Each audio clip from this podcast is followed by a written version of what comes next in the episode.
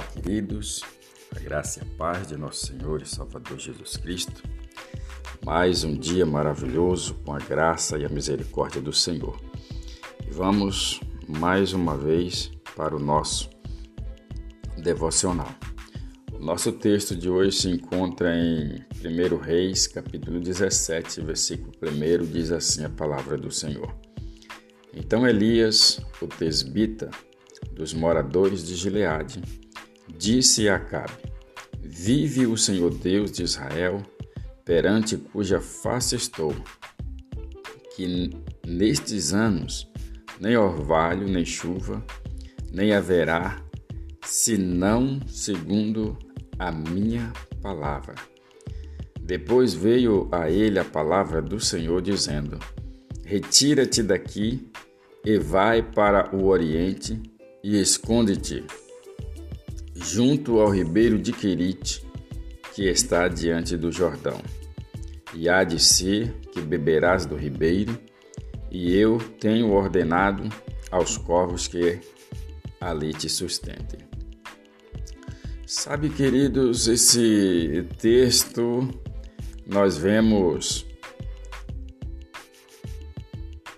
Deus sobre a vida de Elias.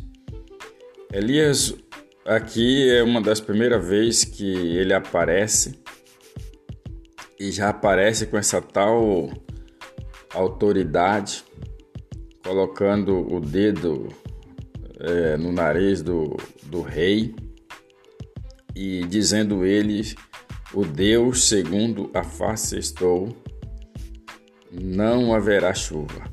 Ou seja, ele estava ali como Deus, representando Deus, e o que ele falasse estava falado. O que ele falasse, como nos diz o ditado, Deus assina embaixo. E foi isso que ele fez. Chegou diante de Acabe e disse: Olha, o Deus segundo a face estou, não haverá chuva, enquanto eu não dizer que vai chover novamente. Então o que, que Elias fez? Ele profetizou e partiu. Né? E daquele momento, Deus deu a ordem para ele também sair dali, para ele se esconder. Mas o que interessante é que a palavra dele se cumpriu. E foi bem preciso no que ele falou: não vai nem, nem chuva e nem orvalho, porque o orvalho ainda dá uma, uma estabilidade um pouco para as plantas, ainda ajuda as plantas, mas nem orvalho, é seco e seco mesmo. É, e isso só ia voltar a chover novamente, segundo a palavra dele. Aí depois veio a palavra do Senhor dizendo para ele também se retirar dali e ir para o oriente e se esconder junto ao ribeiro de Querite,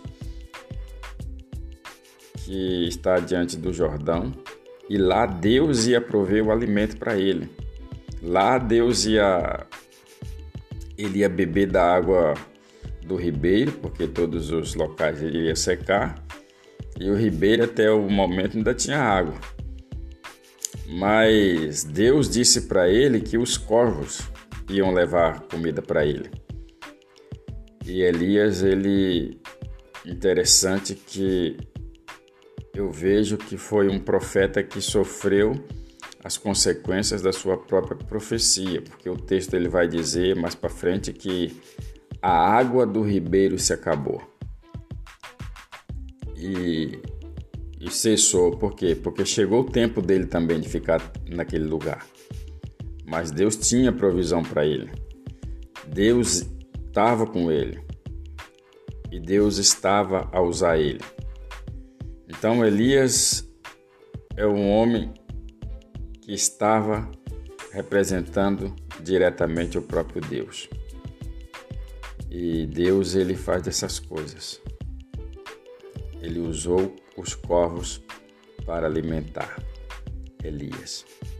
Então, nesta manhã. O Deus cuja face estou, diz a palavra do Senhor. Ele há de te sustentar, ele há de cumprir a palavra que ele falou a seu respeito. Deus ele é um Deus que cumpre aquilo que ele fala. E como Elias estava representando o próprio Deus, não choveu durante três anos e seis meses. Mas a partir do momento em que ele orou novamente, caiu chuva dos céus e a terra deu o seu alimento. Isso vai estar também lá no livro de Tiago, capítulo 5. Vai falar sobre isso, sobre esta passagem, Tiago falando. Amém? Oramos ao Senhor. Pai, em nome de Jesus, te agradecemos pela Sua palavra, porque ela é boa, ela é poderosa, ela é eficaz. E a Sua palavra, Deus, ela nos sustenta, ela nos fortalece. O Senhor usou Elias de uma forma tremenda, que as palavras deles era como a palavra do Senhor falando na boca dele. E o que ele determinou aquilo aconteceu.